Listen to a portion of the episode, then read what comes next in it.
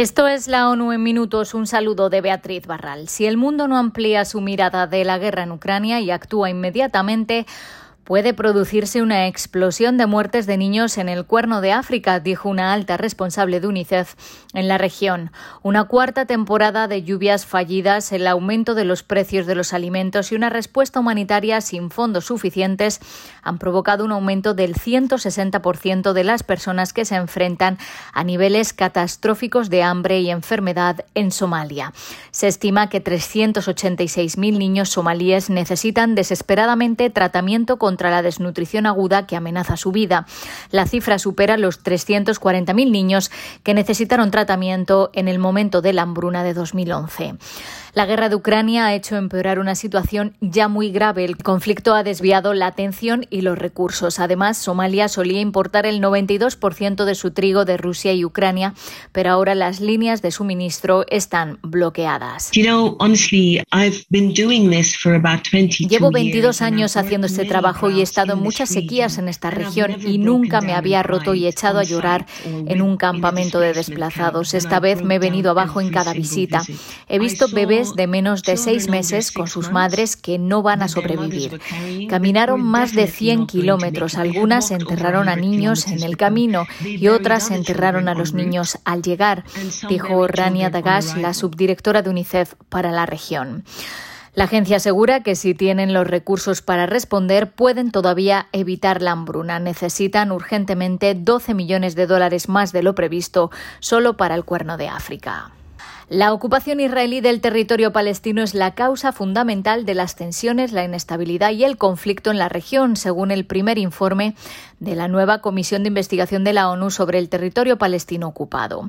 La comisión señala que la impunidad está alimentando un mayor resentimiento entre el pueblo palestino e identifica el desplazamiento forzado, las demoliciones, la construcción y expansión de asentamientos, la violencia de los colonos y el bloqueo de Gaza como factores que contribuyen a los ciclos recurrentes de violencia. Está claro que Israel no tiene intención de poner fin a la ocupación, de hecho ha establecido políticas claras para garantizar un control permanente total sobre el territorio palestino ocupado, dijo el comisionario Chris Sidoti. El informe también señala que la autoridad palestina utiliza con frecuencia la ocupación como justificación de sus propias violaciones de los derechos humanos y como razón principal de su incapacidad para celebrar elecciones legislativas y presidenciales. Al mismo tiempo, las de facto de Gaza han mostrado poco compromiso con la defensa de los derechos humanos y ninguna adhesión al derecho internacional humanitario. El informe concluye que terminar con la ocupación israelí es esencial para acabar con el persistente ciclo de violencia y para avanzar hacia la autodeterminación del pueblo palestino. Expertos de la ONU en Derechos Humanos han condenado los intentos de la Junta Militar de Myanmar de establecer una dictadura digital en el país mediante la imposición de nuevas restricciones al acceso a Internet.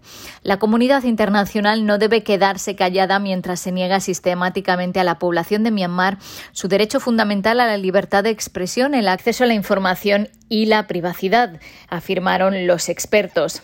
Acceder a información en línea es una cuestión de vida o muerte para muchas personas en Myanmar, añaden, y dicen que la Junta está utilizando el cierre de Internet y la vigilancia invasiva para socavar a la oposición, para socavar la oposición pública generalizada y apuntalar sus ataques contra el pueblo de Myanmar. Los expertos instaron a los Estados miembros de la ONU a condenar las políticas de la Junta y a adoptar sanciones selectivas contra el ejército y las empresas vinculadas a él.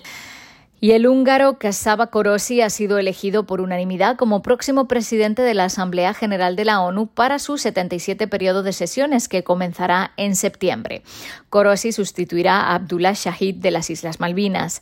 La Asamblea General es el órgano donde están representados los 193 Estados miembros de la ONU, pero sus resoluciones no tienen carácter vinculante como las del Consejo de Seguridad. El secretario general recordó al próximo presidente de la Asamblea que nos encontramos ante un mundo en peligro, de la guerra en Ucrania en todas sus dimensiones al impacto creciente de la crisis climática, de la pandemia de COVID-19 a las urgentes necesidades humanitarias contra el hambre y la pobreza. Los meses que vienen, dijo Guterres, van a poner a prueba el sistema multilateral. Hasta aquí las noticias más destacadas de las Naciones Unidas.